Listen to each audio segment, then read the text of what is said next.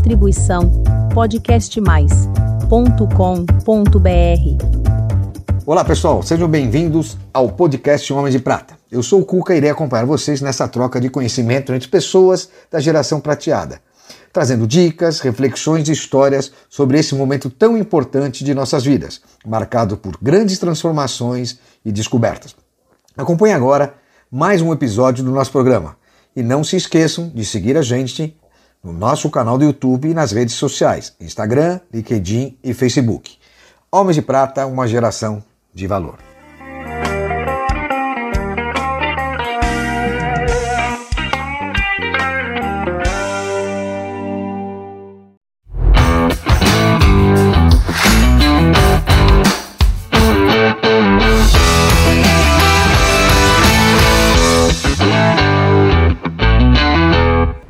Pessoal, queridos amigos homens de prata e mulheres de prata.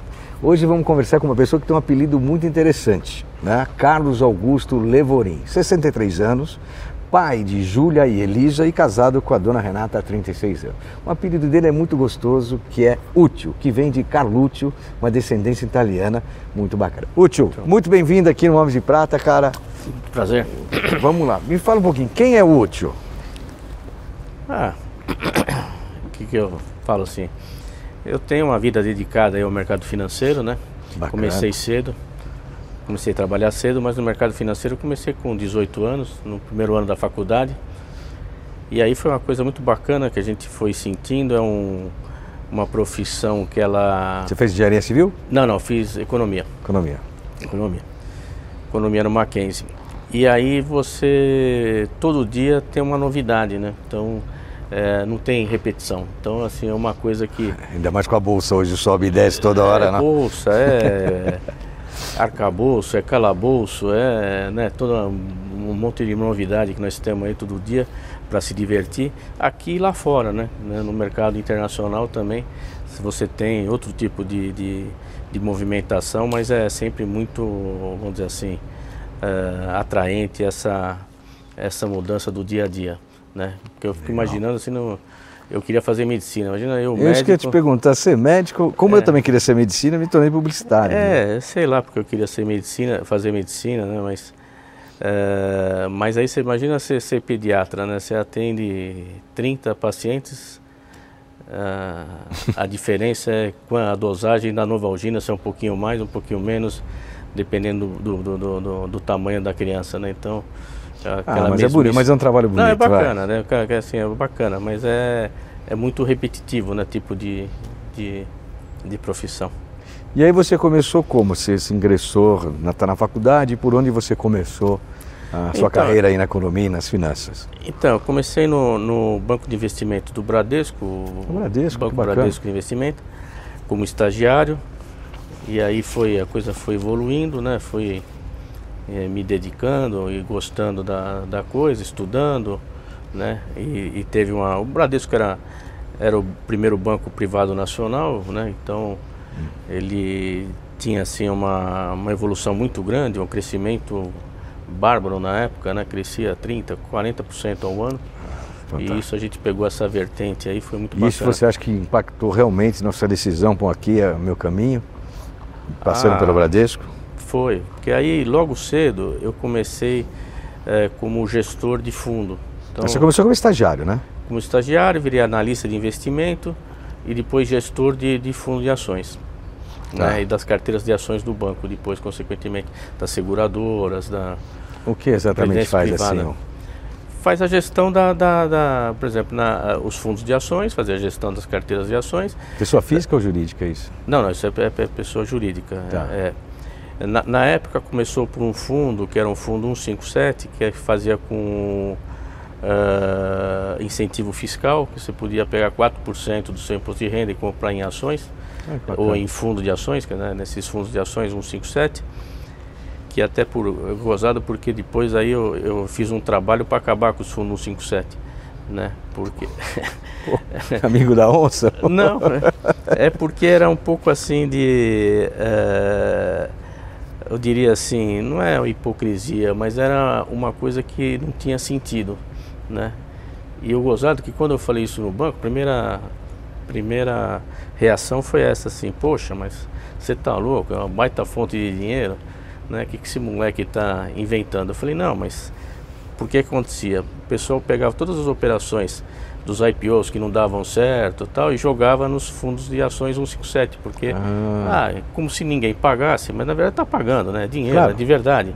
Né? E a ideia era para fomentar o, o, desenvolvimento, a abertura de empresas, e não era isso que acontecia. O que dava errado é que ia para o fundo, né?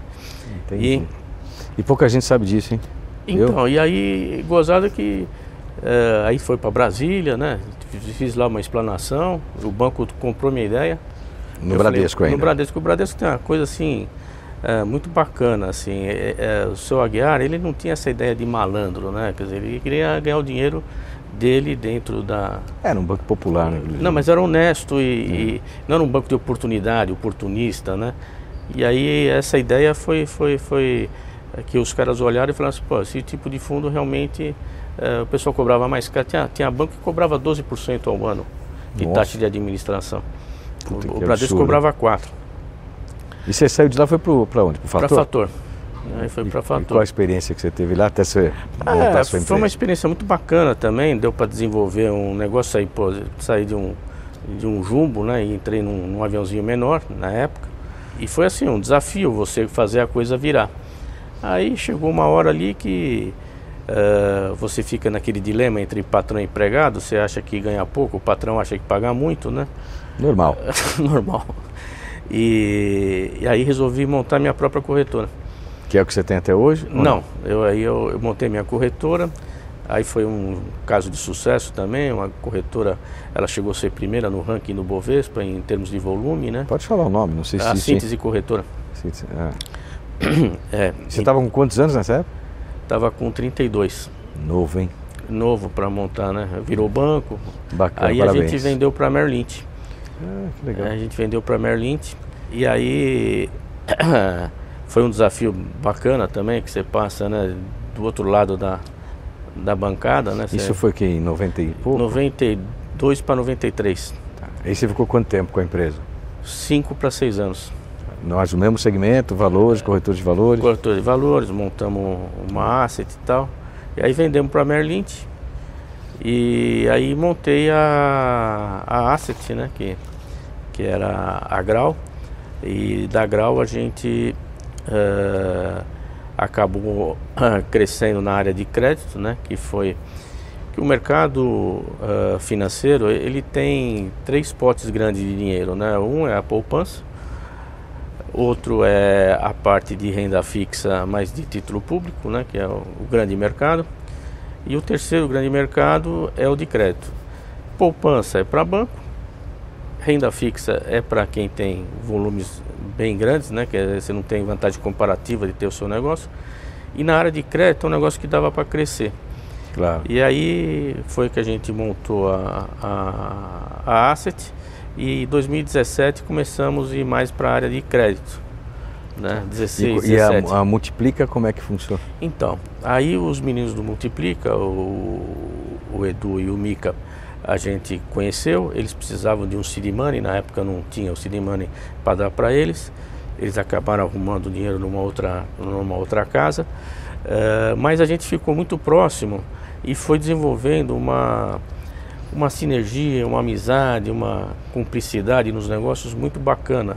E, e eles tinham essa parte de crédito já, uh, vamos dizer, no DNA deles, né? Assim. Sim, sim. E, e o Edu, ele é do interior e de uma família de, de, de do agronegócio e acabou isso uh, impactando e levando a gente a enxergar outras vertentes no agronegócio. É, esse é o ponto que eu queria chegar, porque toda essa construção de carreira maravilhosa, mas o que eu acho bacana é esse foco que vocês têm no agronegócio. Inclusive nós também estamos fazendo Homens e Mulheres de Prata do Campo, que me interessa muito entender um pouco sobre essa atuação no, no agronegócio. É, então, o, o, o agronegócio é uma coisa que evoluiu muito nos últimos anos no Brasil.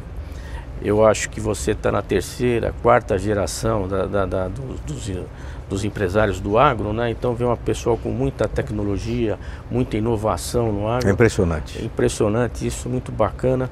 E, e a gente está pegando esse filão né, de crescimento, uh, que eu acho que é onde uh, o Brasil deve uh, permear o rumo dele. É, vai andar muito tempo ainda, né? Por muito tempo. Então, para você ter uma ideia, uh, eu acho que o agro esse ano cresce de 7 a 8%, o PIB do 7, agro. 8%. É, o Itaú BBA está dando 10,1% de crescimento. E você acha que a linha de crédito ainda é muito requisitada? Então, ela é apertada, né? Você precisaria de ter mais linhas de crédito. Uh, não só, uh, só a linha de crédito, o serviço, né?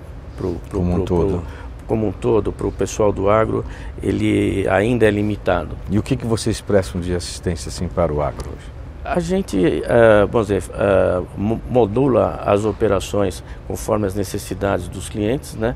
A gente é muito forte na, na exportação, é um filão que a gente pegou e está indo bem. A gente tem um Fiagro, junto com a Ecoagro, que é um fundo que financia as revendas, então insumos, né, fertilizantes, defensivos, uh, sementes, toda essa parte. Então você faz o pré, e, o, e porteira, é, antes da porteira e depois da porteira, né? A gente não corre o risco da safra. Da safra, tá. É, que aí é complicado. Você faz a preparação e depois a, a é, distribuição, é, dizer, um canal é, de vendas. E a, e a, exportação onde é o nosso nosso forte. Isso você utiliza a bandeira multiplica. Multiplica. É, são os fundos. O Fiagro é conjuntamente com a Ecoagro, que é uma securitizadora, é a, a securitizadora que faz aí quase metade do, do, do, dos CRAS do, do e, Brasil. E qual atividade assim dentro do agro que mais precisa crédito hoje dentro É a parte de pecuária, soja? Ah, eu não, não, é todas, grãos, Todo. né? Grãos. É, grãos, pecuária também precisa, os frigoríficos, né? Hum. Que é onde a gente atua mais. Frigoríficos? Ah. É, porque a gente atua na, na cadeia do agro, né? Então, no caso frigorífico, é processador, é onde a gente também a, ah, atua aí de maneira mais contundente aí. E não para de crescer, né? Não para, não, não para de crescer, isso é, é bacana, você tem um risco de fraude menor, né? Então, que é um problema, né? No, no, para o crédito é você... É, é calote, é, né? Calote, fraude. É, é mas na indústria, você vê, hoje a JBS já se tornou a primeira empresa de alimentos do mundo, né? E de alguma maneira você deve participar desse processo aí do, da alimentação como um todo. É, é que é outro patamar de, de, de, de, de tomador, né? A JBS.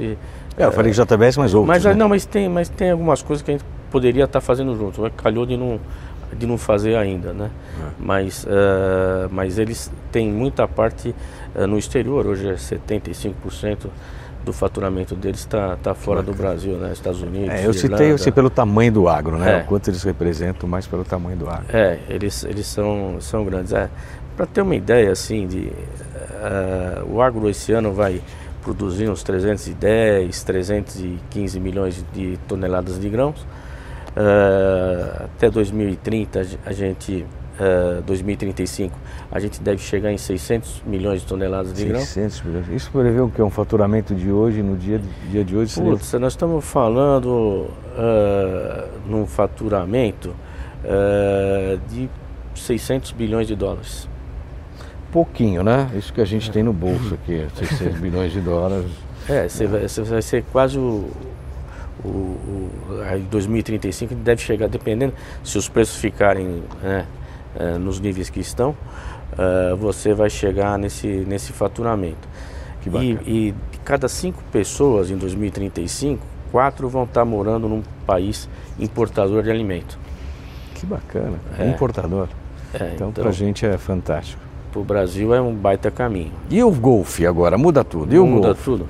Pô, falar que você é um cara que só foi rolamã, essas coisas. Não, imagina. Não, Pô, não, não é um sou grosso cara... no golfe, mas é é, o gostoso do golfe é que você não precisa ser muito bom para jogar, né? É gozado que assim, o golfe é o esporte. Socializa também, né? O golfe é, socializa bastante. Eu já fiz de tudo, tudo de esporte. Sempre fui um. Nunca fui atleta, mas sempre fui um, um esportista. Um né? fazedor de esporte. É, mas atleta nunca fui.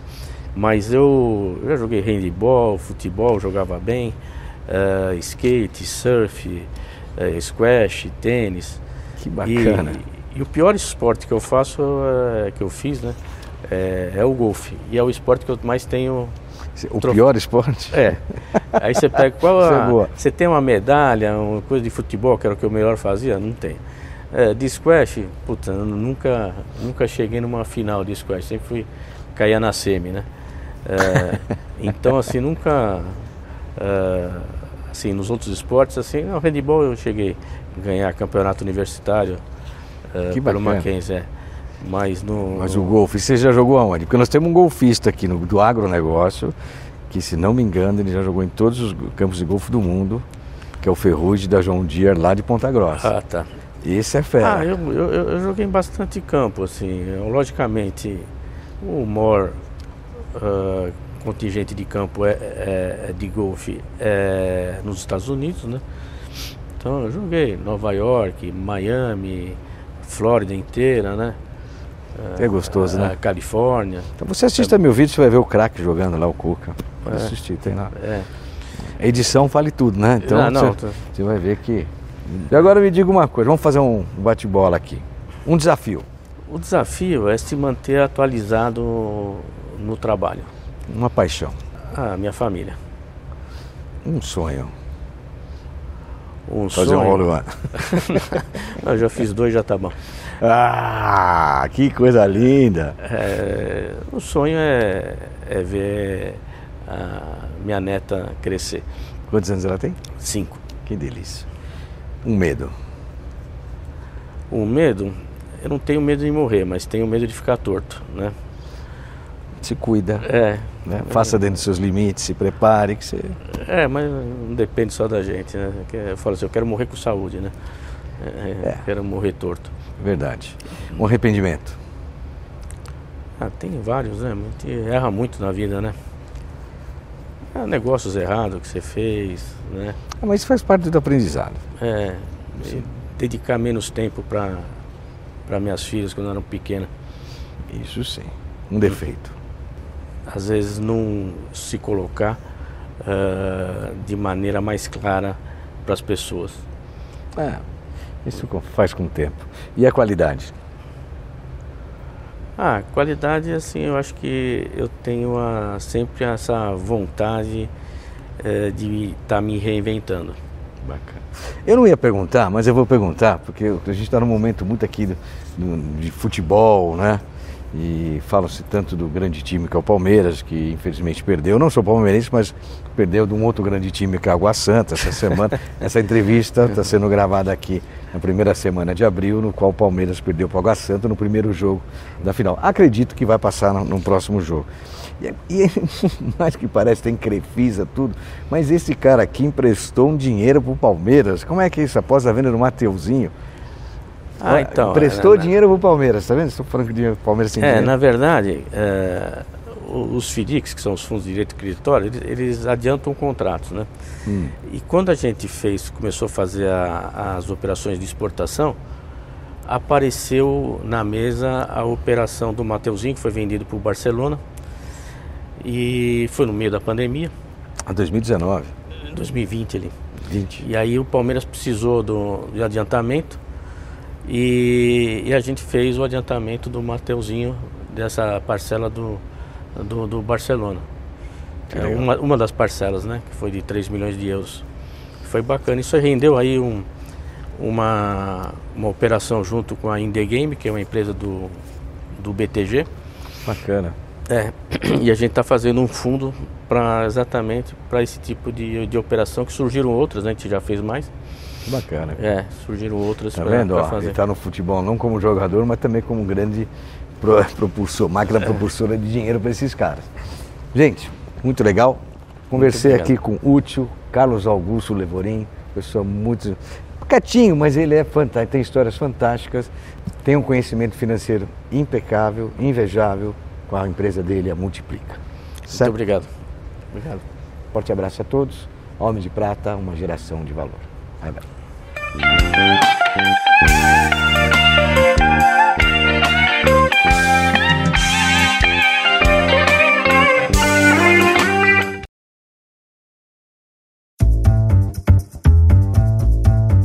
Distribuição podcastmais.com.br